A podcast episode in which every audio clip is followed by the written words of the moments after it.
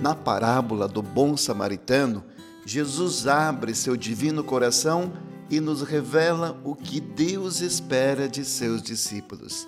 Chegou perto do caído, viu e sentiu compaixão, aproximou-se dele e fez curativos, derramando óleo e vinho nas feridas. Como viver esse evangelho no dia de hoje? Nós vemos diferença entre o pobre e o rico, o bonito e o feio, o jovem e o idoso, o homem e a mulher.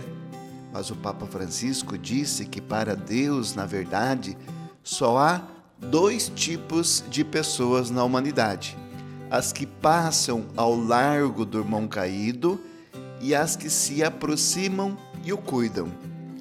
Hoje celebramos um santo que socorreu o irmão caído. São Francisco de Assis, rogai por nós.